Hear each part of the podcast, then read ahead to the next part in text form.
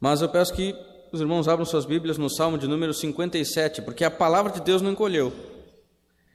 Essa é viva e eficaz e ela fala ao nosso coração em todos os tempos.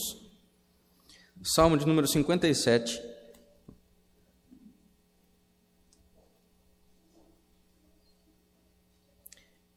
E nós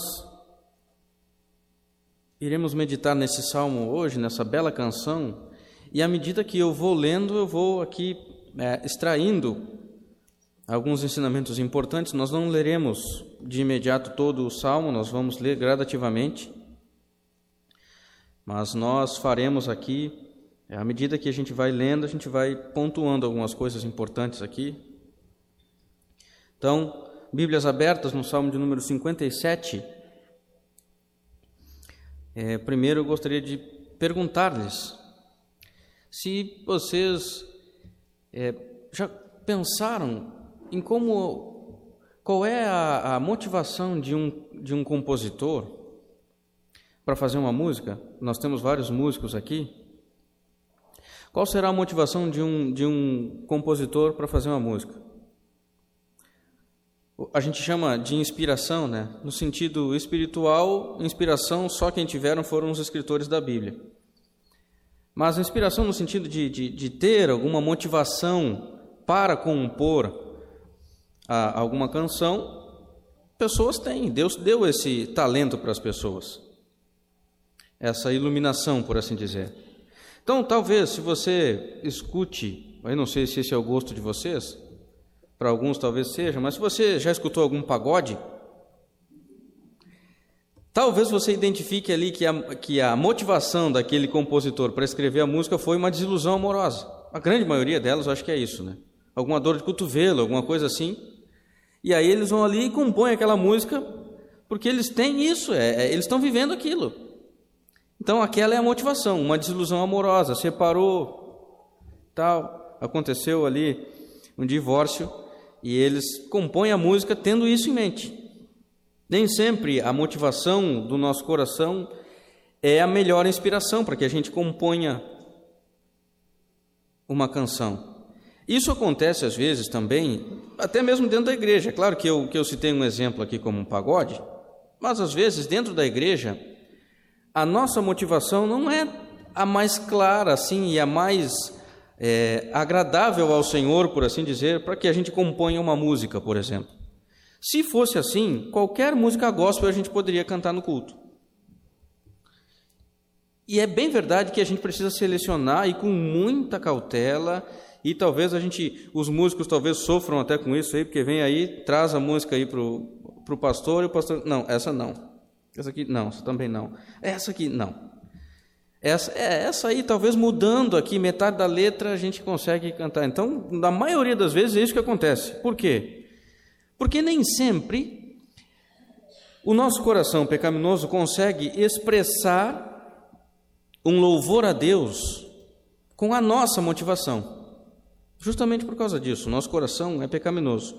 Então, normalmente a gente é influenciado pelas coisas que acontecem, pelo contexto, por um monte de coisa que acontece na nossa vida. Se você olhar para o Salmo 57, Davi, que foi o escritor desse salmo, e que o salmo, esse salmo é uma música, logo no seu título ali, essa parte que está em negrito na sua Bíblia, essa faz parte do texto hebraico. Ele diz assim ao mestre de canto: segundo a melodia, não destruas, hino de Davi, quando fugia de Saul na caverna. Então, olha o que estava acontecendo com ele aqui, que o motivou, por assim dizer, a escrever esse salmo. Ele estava sob pressão. Ele estava ali encurralado, dentro de uma caverna, Saul perseguindo, e ele escreve esse salmo assim. Só que aqui, o que a gente vê aqui nesse salmo, irmãos, não é uma pessoa é, se deixando levar apenas pela circunstância que estava acontecendo ali, pelas coisas que aconteciam em sua volta. Muito pelo contrário nós vemos alguém expressando louvor a Deus, embora a gente consiga ver os passos nessa música, nós vemos aqui uma expressão de louvor. uma expressão de gratidão aqui, um clamor ao Senhor, um clamor cantado, por assim dizer. Tanto que o tema deste sermão, um bom tema, pode ser o clamor de Davi pela misericórdia e fidelidade de um grande Deus. Nós vemos isso nesse salmo. Então, à medida que nós vamos lendo aqui, a gente vai pontuando algumas questões. A partir do verso 1 até o verso 3, diz assim: Tem misericórdia de mim, ó Deus, tem misericórdia, pois em ti a minha alma se refugia. À sombra das tuas asas me abrigo, até que passem as calamidades. Clamarei ao Deus Altíssimo, ao Deus que por mim tudo executa. Ele dos, dos céus me envia o seu auxílio e me livra, cobre de vergonha os que me ferem, envia a tua misericórdia e a tua fidelidade.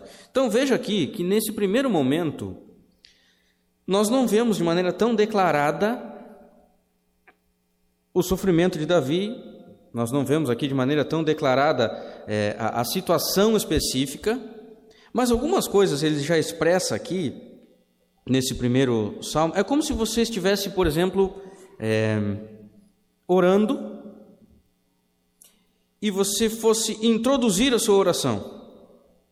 Então, algumas pessoas vão orar e dizem assim: ah, meu Deus, meu Pai. Outras pessoas dizem: Deus Santo e Poderoso. É.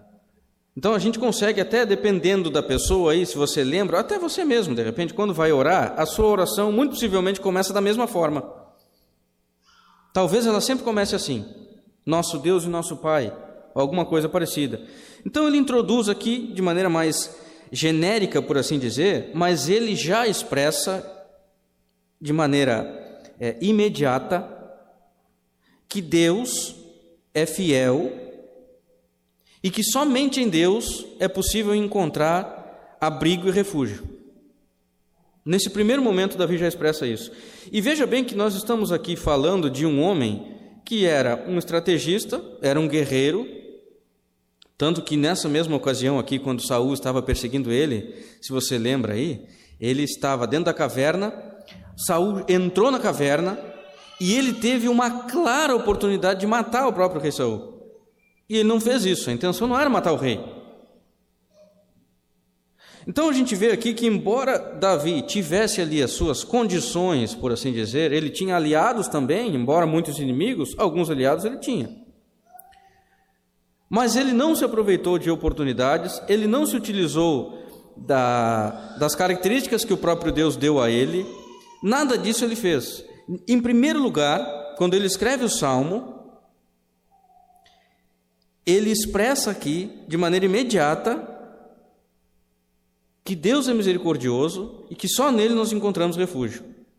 Só nele nós encontramos abrigo e refúgio. A primeira coisa que Davi faz não é apelar para as suas características, para o seu poder de fogo, por assim dizer. A primeira coisa que ele faz é apelar pela misericórdia de Deus. Um homem que estava dentro de uma caverna encurralado. Será que ele estava sentindo medo naquele momento? Eu penso que sim. Normalmente é isso que as pessoas sentem quando estão encurraladas. É, ele era um homem comum. É bem possível que ele estivesse amedrontado. Mas uma coisa, irmãos, é ter medo sem confiança em Deus. Outra coisa é estar amedrontado, mas confiar no Deus que nós servimos e que nele nós encontramos refúgio e abrigo, que ele dispensa a sua misericórdia e que é por causa dessa misericórdia que ele nos livra. Então, Davi expressa nesse primeiro momento aqui, embora ele estivesse passando por calamidades e tantas outras coisas, a confiança que ele tem em Deus, que no devido tempo Deus enviaria dos céus o seu auxílio e livra. Não tinha livrado ainda, mas essa era a certeza que tinha Davi. Quando Deus quiser, Ele vai enviar dos céus um auxílio e Ele vai me livrar. Eu estou aqui na caverna ainda. Os homens de Saul estão aqui me rodeando. Mas eu confio que Deus é misericordioso e que no devido tempo Ele vai enviar o auxílio. dentro da caverna. Então imagina aí, é claro que eu não quero fazer uma analogia e dizer aqui para você, olha, se você está dentro de uma caverna nesse momento, não vou fazer isso. Mas pense aí nas coisas que muitas vezes acontecem na nossa vida, na vida dos cristãos. Adversidades sempre acontecem. Mas será que nós, normalmente, quando vamos orar, quando vamos clamar ao Senhor, a primeira coisa que nós fazemos é de fato confiar que o nosso Deus sabe o que está fazendo? Que Ele de fato é misericordioso e quando Ele quiser, Ele vai enviar? Meus irmãos, normalmente as orações são impacientes, normalmente as orações são solicitando algo imediato, exigindo.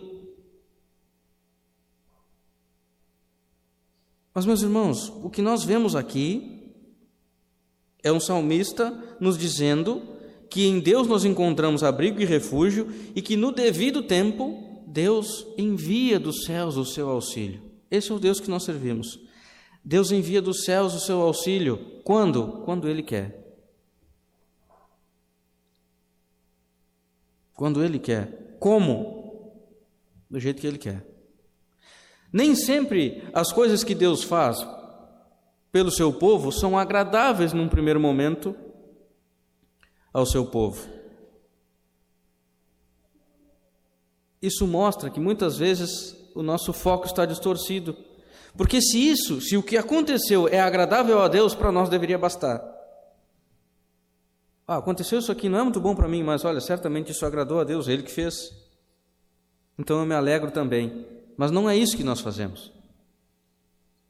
Normalmente, quando as pessoas oram e a oração delas não é atendida, ou é atendida com um não, isso desagrada as pessoas. Porque as pessoas querem fazer, e dentro dessas pessoas, muitas vezes, nós estamos incluídos. A gente até ora que seja feita a vontade do Senhor, mas que a gente quer mesmo que seja feita é a nossa vontade. Então, quando acontece alguma coisa, aconteceu a vontade do Senhor mas não foi agradável a nós. Por quê? Porque a grande maioria das vezes nós não queremos de fato que seja feita a vontade do Senhor. Nós queremos que seja feita a nossa vontade. E quando pensamos assim, quando as pessoas pensam assim, elas se frustram, elas se afastam, elas dizem que Deus abandonou, que Deus não atendeu, que Deus é esse, eu não, eu não, o que, que eu fiz para merecer isso? E pense, tem muita gente que pensa assim, o que, que eu fiz para merecer isso? Fez tudo mais um pouco. Fez tudo e mais um pouco. Mas nossos olhos, na maioria das vezes, está ofuscado por causa do pecado. Então, Deus, aprove a Deus fazer a sua vontade. Mas isso não foi agradável a nós. Então, aqui a gente vê nesse primeiro momento, irmãos, Davi dizendo assim: no devido tempo, Deus envia dos céus o seu auxílio e ele me livra. Agora, olha que interessante, a partir do verso 4, como estava aqui, como é que Davi estava se sentindo? A partir do verso 4 até o verso 7, diz assim: Acha-se a minha alma entre leões, ávidos de devorar os filhos dos homens. Lanças e flechas são os seus dentes, espada afiada a sua língua. Olha só, ele acabou de dizer aqui, ó, eu estou aqui como se, se eu estivesse no meio de, de, de uma. Como é que é? Manada?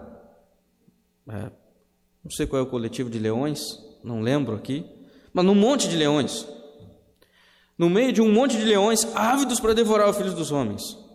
Ele até exemplifica aqui: as flechas são os dentes, espada afiada, sua língua. Então, olha como é que ele estava se sentindo. Ele, ele não esconde aqui o pavor que ele estava se sentindo que ele estava sentindo naquele momento. Mas lá no verso 5 ele diz: Ser exaltado. Imagina, irmãos, olha só. Ser exaltado, ó Deus, acima dos céus, e em toda a terra esplenda a sua glória. Olha, Deus, é como se ele estivesse dizendo: Deus, está tão ruim a coisa aqui para mim, que parece que vem leões aqui o tempo todo querendo me morder. Ser exaltado, ó Deus, acima dos céus. Eu estou no meio dos leões aqui, mas o Senhor tem que ser exaltado. Será que é assim que nós pensamos quando as coisas estão ruins? Olha, Deus, eu estou prestes aqui. Eu ouvi uma notícia aqui que alguns funcionários vão ser demitidos da empresa que eu trabalho. Pode ser que eu esteja no meio. Ser exaltado, Deus, acima dos céus. Será que a gente faz isso? É claro que, eu, que a gente precisa guardar as devidas proporções. Mas pense quantas pessoas, irmãos, nesse tempo de pandemia que a gente tem vivido, estavam com seus entes queridos num leito de hospital. E o médico disse assim: Olha, pode ser que ele viva mais um, dois dias, pode ser que viva um mês, pode ser que viva anos, pode ser que venha a óbito nos próximos instantes.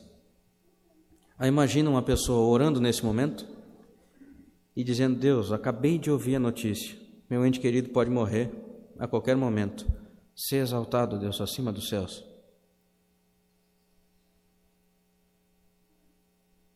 Em toda a terra esplenda a tua glória.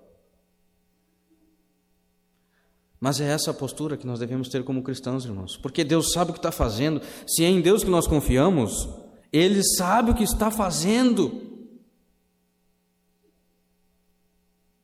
Ele continua ali no verso 6, ele diz: Armaram redes aos meus passos, a minha alma está abatida, abriram cova diante de mim, mas eles mesmos caíram nela. Firme está o meu coração a Deus, o meu coração está firme, cantarei e entoarei louvores.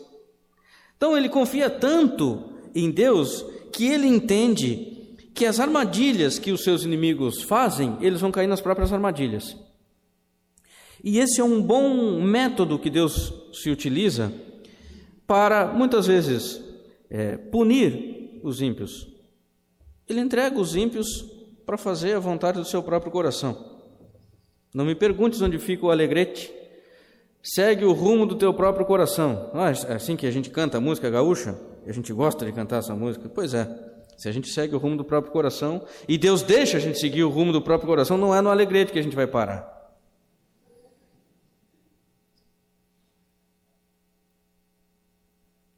Muitas vezes é isso que Deus faz com os ímpios. Eu vou dar corda. Deixa quieto. Vai. E eles caem nas próprias armadilhas e nas próprias ciladas. E aí Davi então fala: Firme está o meu coração. Meu coração está firme, cantarei e entoarei louvores ao Senhor. Meus irmãos, nós estamos vendo aqui um homem que está no meio dos leões, que ele utilizou esse exemplo, mas ele está exaltando a Deus. Ele está confiando no Senhor, sabendo que Deus faz o que lhe aprove, o que lhe, o que lhe agrada, sabendo que Deus atende às suas súplicas de acordo com a vontade dele, sabendo que Deus eh, envia a sua fidelidade e a sua misericórdia, sabendo que Deus é o único abrigo e refúgio.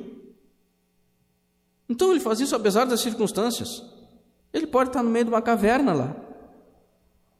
E os inimigos na volta, e ele exaltando a Deus. No devido tempo, sempre, irmãos, sempre, Deus envia a sua misericórdia e a sua fidelidade. E aí, a partir do verso 8, ele diz assim: Desperta, ó minha alma. Veja bem como é que o salmo caminha. Nós vemos aqui, de certa forma, uma introdução.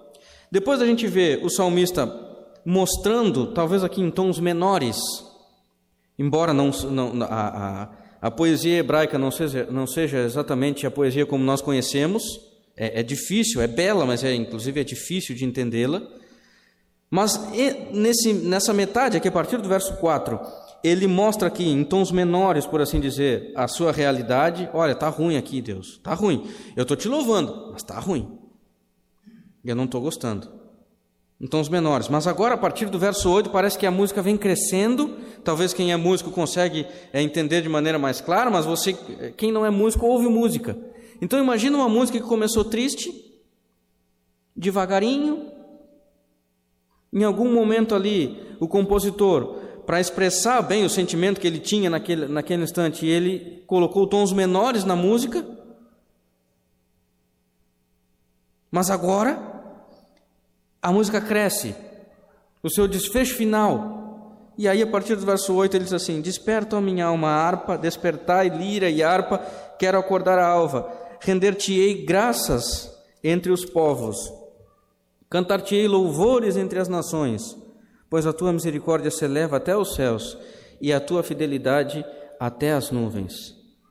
E aí agora ele repete, é Ctrl-C, Ctrl-V do verso 5. O verso 5 diz assim: Se exaltado a Deus acima dos céus, e em toda a terra esplenda a sua glória.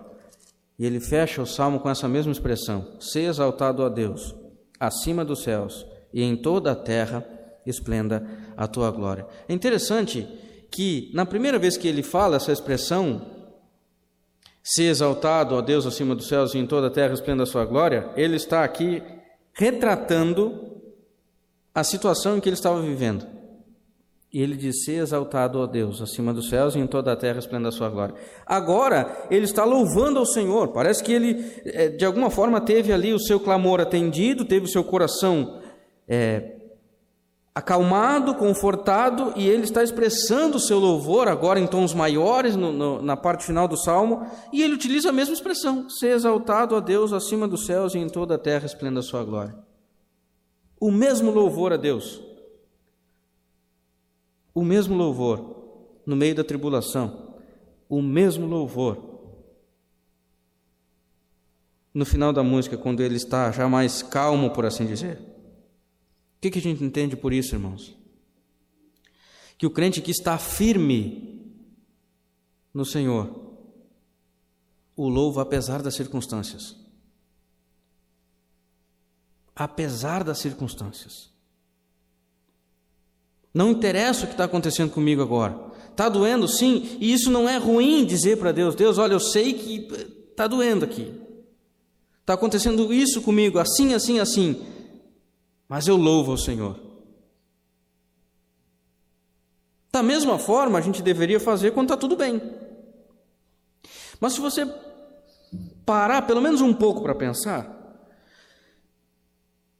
nos motivos pelos quais as pessoas se afastam de Deus, você vai ver que tem motivos ruins e tem motivos bons. Eu vou colocar entre aspas aqui. Porque às vezes as pessoas se afastam porque aconteceu alguma coisa muito ruim.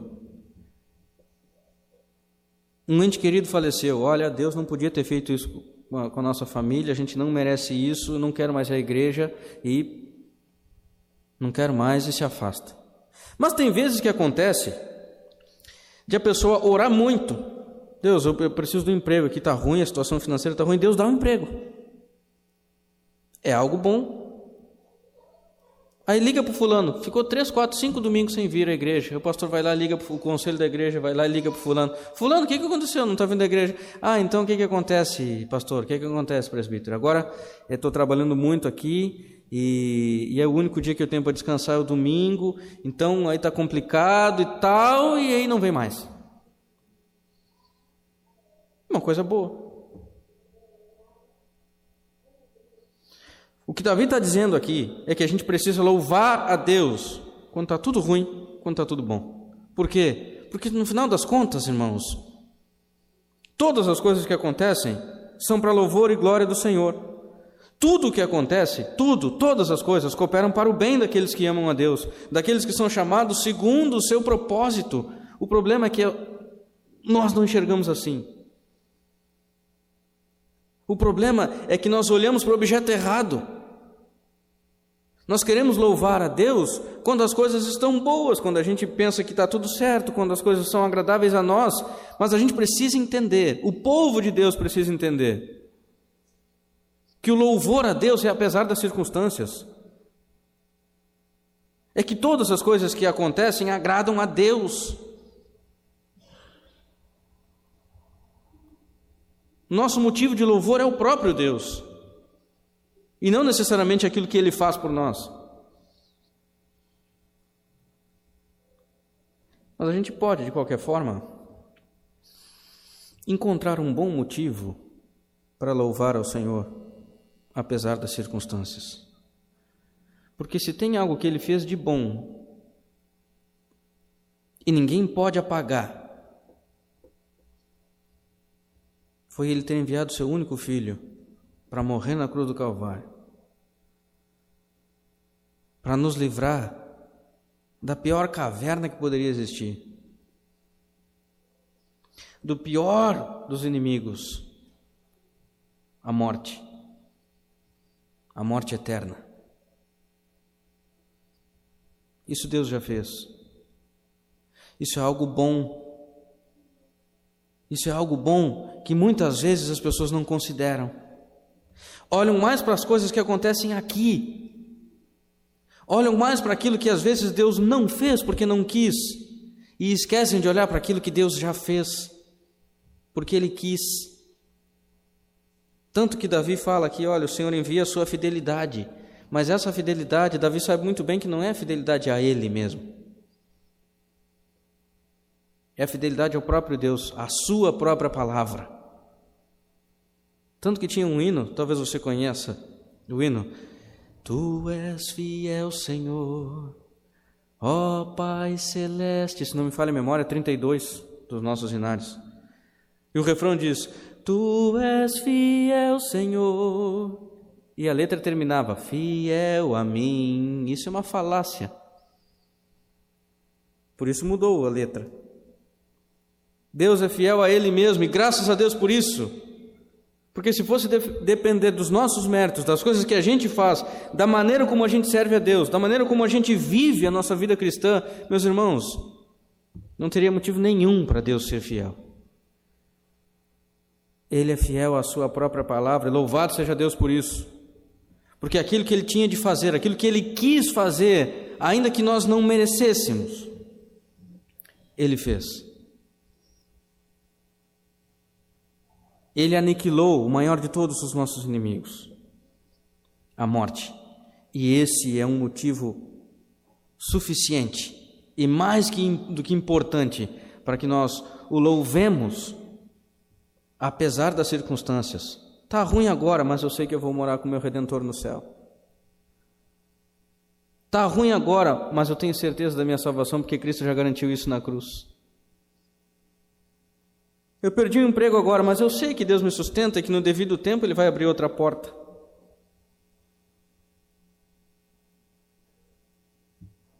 Pense nisso quando você for dobrar o seu joelho e clamar ao Senhor. Pense se é isso mesmo que você está expressando toda vez que você diz: Senhor, seja feita a tua vontade.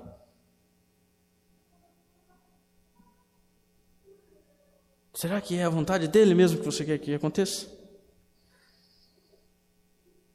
Pense nisso toda vez que você tem que levantar um clamor ao Senhor, mesmo que você diga para ele, Deus está ruim aqui, está acontecendo alguma coisa que não é bom, eu, não, eu, eu, eu sofro. Mas eu sei que meu redentor vive.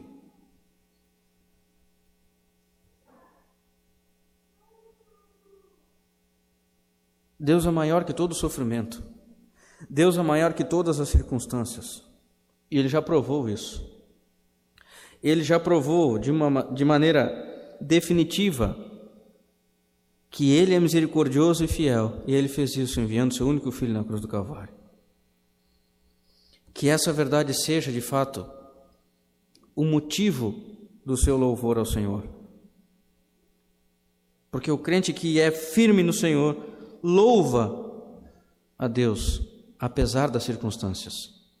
Que essa seja, de fato, a compreensão dos crentes. Afinal, uma igreja em processo de revitalização louva a Deus apesar das circunstâncias. Entende que tudo que acontece é para a glória de Deus. Tudo está debaixo do controle de Deus.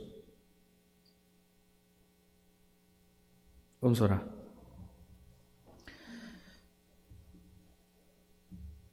Santo e eterno Deus, tua palavra nos orienta nos conforta, nos confronta e nos faz entender, Senhor, que todas as coisas cooperam para o bem daqueles que amam a Deus, daqueles que são chamados segundo o seu propósito. Nos faz entender que nós não devemos olhar demais para as circunstâncias da vida. Devemos sim olhar para o Deus que controla todas as circunstâncias e que faz todas as coisas de acordo com a Sua vontade, que é boa, perfeita e agradável. Abre os olhos dos meus irmãos, Senhor, para que eles olhem para Ti, para que eles entendam, a Deus, que é melhor passar pelo sofrimento debaixo dos teus cuidados paternais do que enfrentar o sofrimento com as próprias forças e não louvar o Senhor.